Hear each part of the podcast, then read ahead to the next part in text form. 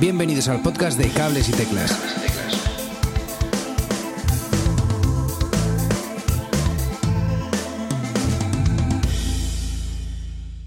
Muy buenas a todos y bienvenidos a Cables y Teclas, vuestro podcast semanal sobre actualidad musical. Hoy tenemos con nosotros a Mayalén Gurbindo, a la que conoceréis más por su alter ego como chica sobresalto. Hola, muy buenas, ¿qué tal? Hola, pues muy bien, encantada de estar con vosotros. Qué bien, y también tenemos por aquí a Edu Herrera, que hacía ya un par de episodios casi, yo creo que no hacíamos algo juntos. Que no coincidíamos, sí, sí, sí, hacía un par de ellos, sí. Qué bien. Muy bien, y es que esta semana eh, pasada ha salido eh, La Torre, que es el segundo adelanto de Oráculo, el que será el nuevo trabajo de Chica Sobresalto, que verá la luz esta primavera. Si hay algo que no lo digo exacto, por favor, interrúmpeme y di, no, Manu, que es eh, en el verano, o lo que sea, ¿vale? Por ti.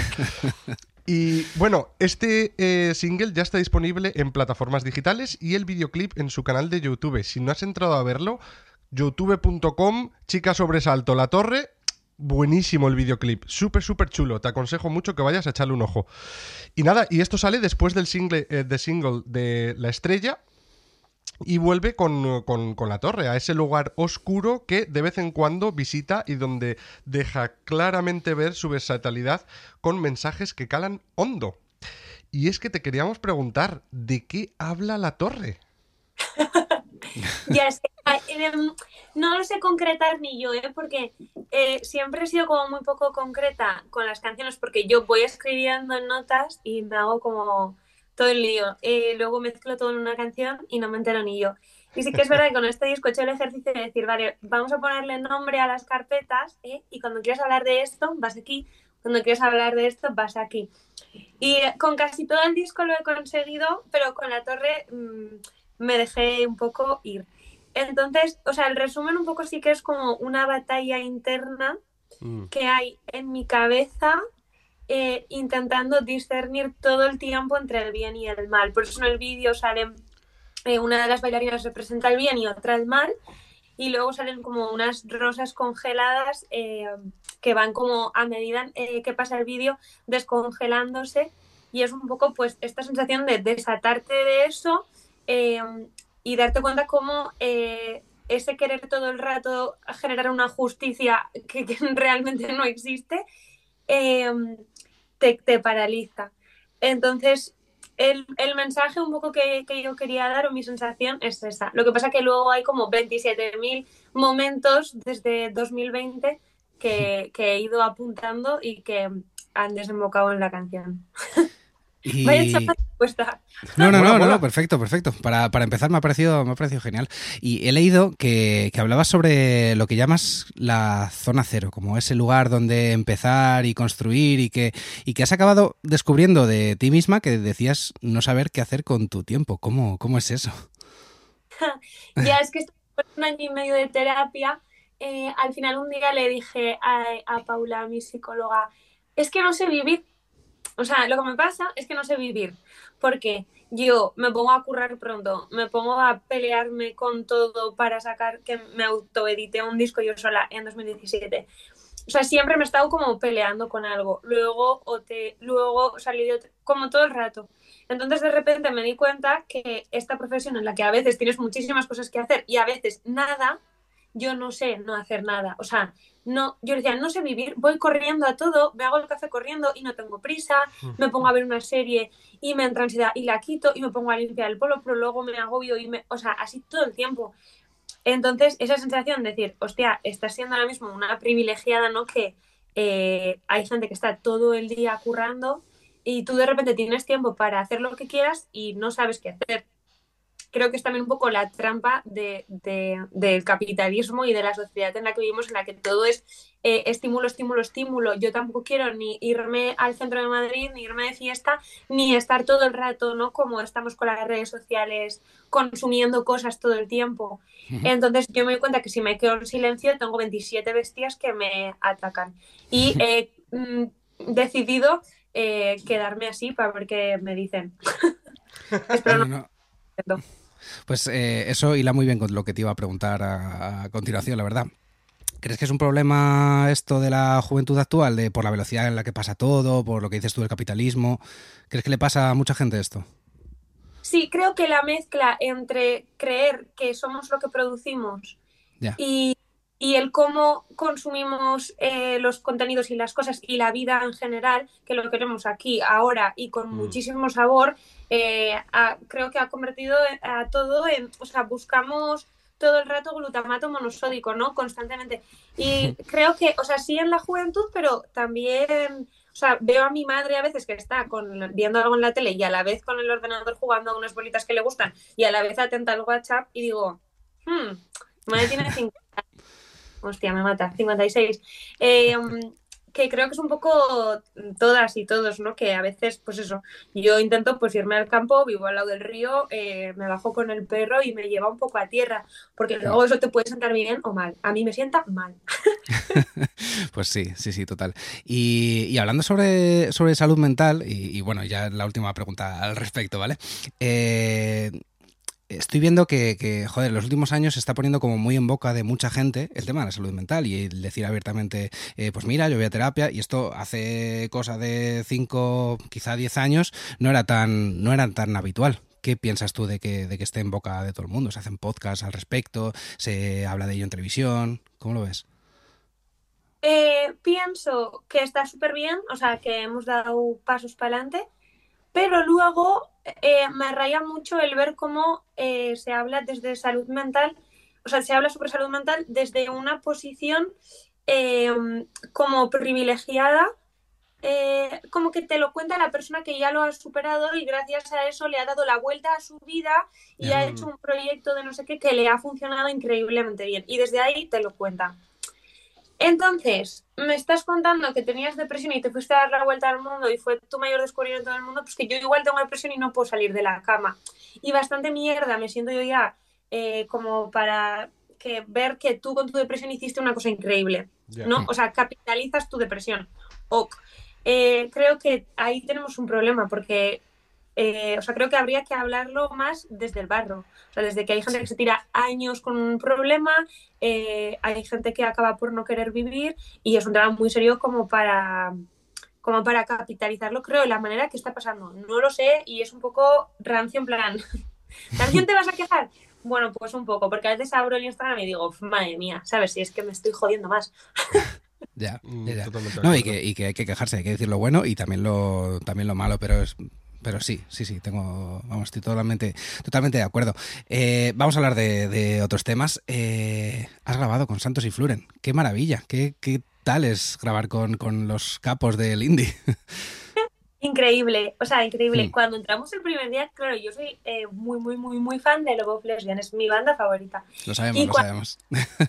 Y veo por ahí los discos de oro o platino, no sé, de minerales. Y yo estaba esto no puede estar pasándome. Increíble. Y luego que son súper, súper normales, o sea, dices, pues será gente excéntrica o algo, ¿sabes? Rollo súper artista. Y no, son gente normal, te vas a comer con ellos, majísimos, tienen un ritmo de vida que me gusta mucho, paran, ¿sabes? Es como, vamos a parar, que esto se está como eh, enquistando, vamos a parar un poco y te vas fuera y respiras, hablamos de la vida, eh, me parece increíble. Y luego musicalmente es que son increíbles y muy humildes y muy sabios. Entonces para mí la mezcla humilde, increíble, sabio es como perfecto. Al principio íbamos súper nerviosos todos, ¿eh? Mi banda y yo, pero ahora ya vamos Qué guay, qué guay. Eh, bueno, por si no sabéis, en 2017 se formó el proyecto de Chicas Sobresalto con Mayalen, Ander, Ibai, Gorka, Aritz, eh, Leire Celestino al piano, que más tarde se uniría a Olaya. Eh, y de ahí nació Sobresalto, que fue el primer disco. Luego, tras su paso por OT, pudimos escuchar Fusión del Núcleo, que es el primer adelanto de, Sinopsis, y donde ya hay colaboraciones con Zahara, con 21, con Beth, ¿Cómo es trabajar con, esta gente? Con esta maravilla de gente. Ya, muy fuerte. Es que soy súper lista porque el hijo genial. que sí. Eh, algo bien harás, ¿eh? también te digo, algo bien harás. Ojalá. y espero. Lo de Zahara fue muy heavy porque, claro, yo la descubrí en la vuelta ciclista con Merezco y desde entonces, eh, fan loca, rollo que me iba a todos los conciertos que veía suyos. Eh, tanto os como de Love Lesbian, o sea, siempre loca detrás. Entonces, de repente cuando yo estaba haciendo los castings de OT y vi que ella iba a ser profe, dije, hostia, sí que toca entrar. o sea, antes me apetecía probar, me apetece más. y decidí aprovechar porque Adrenalina era una canción que como que no sé por qué la, escuchaba ella, tío, y, y, se lo propuse y me dijo que sí. Y eso, bueno, al principio yo no podía estar normal con Zahara, porque para mí es una entonces, yo soy muy fan. Yo cuando soy fan soy muy friki. Entonces no podía estar normal con ella. Increíble. Pero te gusta si quieres que cambie algo. yo, no, no. Todo me parecía fantabuloso. Muy guay. También fue increíble porque soy muy fan desde pequeñita y me hizo mucha ilusión con el tema de la endometriosis eh, hacerlo con ella. 21, bueno, mi descubrimiento de la vida, que ahora mismo los considero de mis mejores amigos de la vida y, unos musicazos de flipar. Para mí, las mejores bandas del panorama. Increíble, contentísima, mm. ¿ves? Qué guay. Los, los 21% ya pasaron por aquí. Eh, os dejaremos la, entrevista en los, links de, este episodio. Eh, Zara, no digo nada. No digo nada, ahí lo dejo. ahí lo dejo, Zara. Y, y, te quería preguntar también, Mayalen, eh, ¿se aprende mucho con ellos? ¿Crees que ha cambiado tu forma de componer, de trabajar después de conocerles? Sí, claro, o sea, con la persona que más he aprendido es con Diego, con Diego Arroyo, porque eh, yo cuando ya sacamos sinapsis y todo el rollo, ya estaba componiendo, pero me sentía muy encasillada con lo que he hecho siempre con la guitarra. Como yo tenía mis vicios, mis mm, acordes favos, mis posiciones favos y mis mm, movidas, mis trucos, entonces no salía de ahí y me agobié. Y le llamé a Diego y le dije, oye, yo sé que tú estás muy liado, pero si conoces a alguien que me pueda dar clase de piano y de armonía, me encantaría. Y me dijo, yo te doy clase de piano y armonía. Entonces estuve dando clase con él, solo que al final las clases acababan en, mira qué canción más guapa, esto porque suena así, no es porque es vídeo y ahora esto. Nos poníamos a hacer cosas juntos, entonces bueno, o sea, más que clases al final eran como charlas infinitas sobre música y creo que Diego es la persona que más me, me ha enseñado. Es un crack, es un crack, Diego. A mí, a mí me flipa su forma de, ver esto como, y cómo trabaja con ello. Vamos, a mí me, me, vuela la cabeza con él. Y quería preguntarte también si te parece bien sobre tu paso por Operación Triunfo. He visto que que, joder, que se te dio muy bien, que a raíz de eso has conseguido un fandom que te ha conocido allí, que está súper a tope contigo y que te sigue en todas partes. ¿Cómo valoras eh, todo aquello? El paso por OT y la visibilidad que eso, que eso te ha dado. Increíble, increíble. O sea, OT, siempre que seas consciente de que el programa en sí no es tan importante, que es mejor pasártelo bien, porque realmente no es tan grave, o sea, da igual lo que pase allí. Em, yo no me agobiaba mucho, la verdad, entonces me lo pasé muy bien y de repente cuando salí, pues hay mucha gente que, em, mucha gente que te ama y mucha gente que te odia. Entonces tú tienes que saber que nada de eso es verdad, ninguna de las dos. no eres ninguna. Eh, y luego hay un grupito de gente que se queda. Hay mucha gente que desaparece y hay un grupito de gente que se queda. Y ese grupito de gente es increíble, porque aparte de conocer tu música es que te conocen, porque te han visto ahí todo el rato. Y yo mucho filtro no tengo, así la lié unas cuantas veces. Entonces, es verdad que son como, pues no sé, es que son como una cuadrilla para mí. hay, unos cuantos que es que hablo con ellos por el WhatsApp, o sea, entonces pues a mí me ha dado muchísimo. O sea, estoy orgullosa de haber ido y contenta, la verdad. Qué guay. Qué guay. La verdad es que eh, nosotros siempre, antes de que viene em, un invitado al podcast, siempre hacemos un, largo research, hacemos nuestros deberes de, pues, pues buscamos cualquier otra entrevista que haya, que haya habido, a lo mejor no la hemos escuchado, lo que sea. Y yo estuve escuchando eh, tu paso por Radio 3, en La Resistencia, pero hubo algo que me moló mucho, mucho, mucho. Y me, me pareció muy curioso porque nunca había visto algo así, que es una TED Talk, que hiciste a la Universidad de Cádiz, creo que es, ¿no? Sí, tío, qué vergüenza. Buah, pues yo te venía a decir que, o sea, me pude estar riendo más. O sea, brutal. Tu fan número uno. Me pareció súper graciosa. Eh, con un. Eh, encima tenía eh, pues un buen mensaje. Inspiradora. Me pareció la caña. Y te quería preguntar. Yo ahí he visto mucha madera. ¿Tú te lo has planteado alguna vez en hacer esto aparte de musicalmente? Es que me encantaría hacer monólogos. Lo que pasa que, a ver, en TED Talk lo que me pasa es que yo nunca había preparado una charla y lo que yo no he escuchado, no he visto una TED Talk en mi vida, ¿vale? Entonces yo lo que conozco son pues el humor, o sea, lo que he consumido han sido siempre monólogos. Entonces, al yo preparar la TED Talk, sin querer preparé un monólogo, o sea, literal es algo ahí aparezco. Entonces, hay muchos comentarios que pone está, donde se cree que está, eh, que como, que, hace esta tía dando una TED Talk no tiene ni puta idea de nada, ¿no? Que tienen razón, un poco sí. Yo solo quería contar mi perspectiva de qué era ser rara y decirle a la peña, tía, no te preocupes. Pero bueno, hay gente que no, que no le gustó. Eh, y me encantaría hacer monólogos. Lo que pasa es que creo que cuando me propongo ser graciosa no soy graciosa.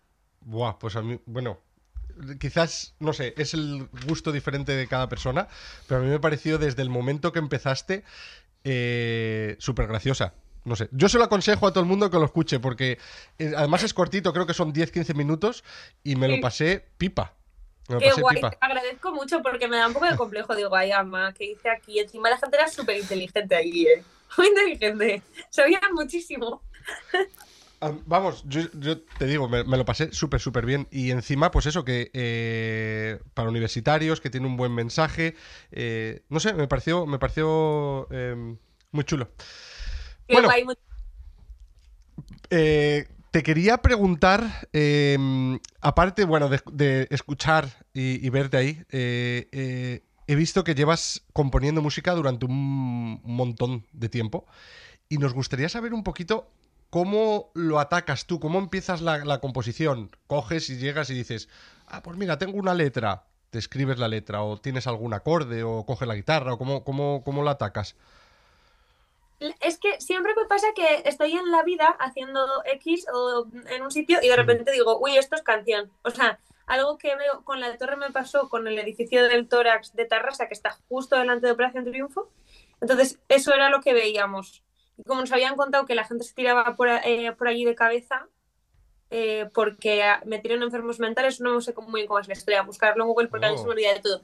Eh, entonces, cuando vi ese, el hospital del tórax, en el momento que nos dijeron que había COVID, eh, lo relacioné con la carta del tarot de la torre, mi cerebro, y dije, esto es canción. Y luego de ahí voy sumando con más cosas que me pasan en la vida. Entonces entiendo que el primer momento de la composición es ese.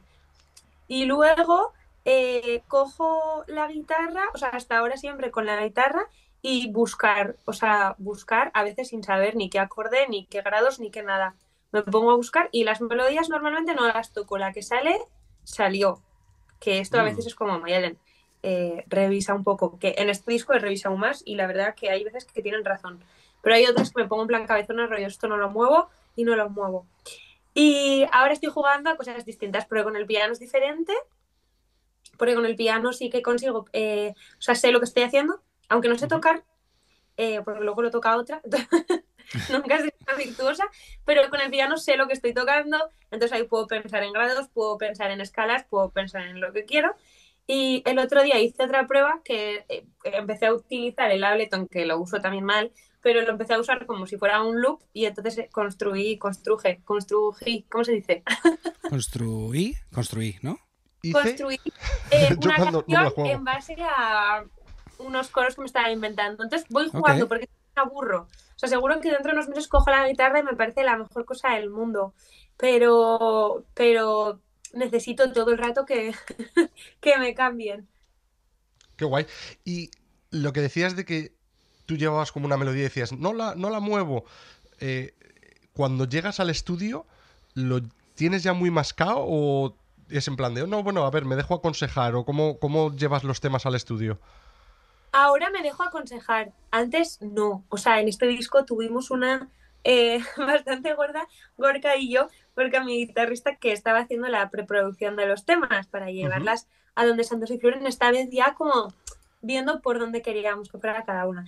Y yo había una canción que la quería tocar con la guitarra sola y ya, y no quería instrumentos. y él, por favor, por favor, por favor. Y yo, no. y ahora, o sea, le hice caso y ahora es de mis canciones favoritas del disco. Toma ya. El estribillo de la estrella me pasó lo mismo. Yo, el sobrenatural era distinto. No sé dónde caía. Caía en un lugar distinto. Y Diego me dijo, has hecho un estribillo casi brillante. Esto si cae aquí, para mí ya es perfecto. Y yo no. al final le hice caso y otra vez pienso que tenía razón. Entonces me estoy abriendo un poco, porque antes era como, no, la composición es un momento entre yo y mi movida, tío, y eso es sagrado y eso no me lo toca a nadie. Bueno, ya, pero es que hay gente lista que igual de repente desde fuera ve cosas que tú no, y hay cosas por las que no paso, pero hay otras por las que he aprendido a pasar y creo que es una buena cosa. Oye, eso y que estás muy bien rodeada de gente que sabe mogollón también. Sí, eso también es verdad. Sí, sí. Qué bueno. La verdad es que tengo un montón eh, de preguntas más, eh, pero tampoco me quería liar mucho y algo que sí, que sí, que sí quiero preguntarte y es, eh, ¿nos podrías contar a la audiencia eh, ¿por qué oráculo? Yo lo he escuchado, pero me encantaría que nos lo dijeses. Sí, es que creo que las canciones, o sea, el, sí, creo que las canciones te leen el futuro. ¿Por qué? Porque yo cuando estoy componiendo eh, siento que estoy tirando más de una versión más eh, inconsciente de mí que de la que luego está en la vida. Entonces creo que escribo cosas que todavía mi mente no, no las tiene asimiladas. Entonces mm. las escribo. No entiendo muy bien por qué las escribo y de repente cuando mi cabeza está preparada lo ve y dice, anda, igual esta es una canción de que tengo muchísimo miedo y en verdad pienso, pero si no tengo tanto miedo. Y, y de repente a los dos meses digo, estaba cagada, o sea, estaba cagada, eh, solo que no podía verlo o no quería verlo. Entonces, por eso pienso que te lee en el futuro. La sensación es que te lee en el futuro, pero en realidad es que hay un tú eh, más libre que es eh, la persona que hace canciones. Qué guay. Eh, es que creo que te escuché que estabas comentando esto en, em, Radio 3 em, y pensé yo en ese momento, oye, le tengo que preguntar a Maylen, ¿cuáles son tus predicciones para este año? ¿Dónde te gustaría estar? Me gustaría. Em, no lo sé. Me gustaría estar girando, claro, y mm, estar girando lo mejor posible. Me gustaría poder hacer festis, tío, porque está súper difícil y es, estoy como convencida, bueno, como convencida, no, estoy convencida de que vamos a tener un directo muy guay y he hecho un disco muy guay y está feo que lo diga, pero es que he hecho un disco muy guay y mm, me gustaría poder tocar en festis si me dejan, me encantaría. Creo que eso es lo que más me gustaría con mi banda. Qué, guay. ¿Algún festi en concreto? ¿Alguna predilección? Mm, no, siempre he querido tocar en el Tierno Galván. Oh. Eh, Esto va a ser posible porque no me acuerdo cómo se llama ese festival. Eh, Tomavistas. ¿Puede ser? Es, Esas. Sí, me encantaría tocar allí porque cuando llegué a Madrid me metí en un piso en embajadores horrible que daba muchísimo miedo el piso y la gente que vivía allí. Y mm, mi sitio de refugio fue el tierno Galván, pero de verdad me pasaba la vida allí con Murphy, con mi perro. Y además está ahí las vías del trenecito este que siempre en, en, Pamplona yo vivía al lado del tren, siempre he tenido como mucha cosa con los trenes, poco de obsesión, y, mm, y, fue como mi refugio ese sitio. Entonces siempre me encantaría tocar ahí. Ojalá algún día. En el... Pues es que es tan bonito ese sitio. ¿Ves mi sitio favorito de Pues les enviamos el episodio a los organizadores, ¿den? Hecho, hecho. Enviado, enviado está. Enviado está. Qué guay. Eh, Mayalen, vamos a ir acabando ya. Me da mucha penica, pero, pero yo creo que vamos a ir acabando. Eh, siempre preguntamos por recomendaciones de, de, pues, grupos emergentes o de discos que digas, oye, mira, pues eh, estuve escuchando este disco meses antes de la grabación y, ha dejado este pozo en, en el oráculo. ¿Alguna recomendación que quieras hacernos? Claro, a nivel de pozo en el disco, eh, esto no es una recomendación porque lo conoce todo el mundo, pero es Happier Than Ever de, de Billie Eilish. O sea, es el disco que yo mm. tenía en bucle todo el rato cuando compuse el oráculo. Mm. Eh, y como recomendación emergente, eh, Andrea Santiago, que es una compositora increíble y es mi amiga. Y, y también estoy súper, súper enganchada y me flipa muchísimo el disco de Ede. No me acuerdo cómo se llama el disco, tío. No sé cuántas veces me lo he escuchado muchísimas y empatizo muchísimo con ella. De esto que dices, soy la misma persona. Pues me parece una tía increíble. Pues sí, sí, sí, es una crack, es una crack. A ver si hacemos, hacemos un llamamiento desde aquí para que se pase por el, por el podcast, hombre, y hable un rato con nosotros. Eh, qué guay, Mayalen, pues muchísimas gracias. Ha molado de verdad mogollón hablar contigo, me lo he pasado muy bien. Yo también, me lo he pasado muy bien. Gracias Así que nada, eh, eso, muchísimas gracias por, por venir eh, y a ti que nos has escuchado, muchas gracias por escuchar hasta, hasta aquí. Ya sabes que nos oímos la próxima semana. Adiós. Adiós. Adiós. Hasta aquí el programa de hoy. Si te has quedado con ganas de más, suscríbete en las plataformas de podcast habituales. Y puedes seguirme en Twitter en arroba cables y teclas.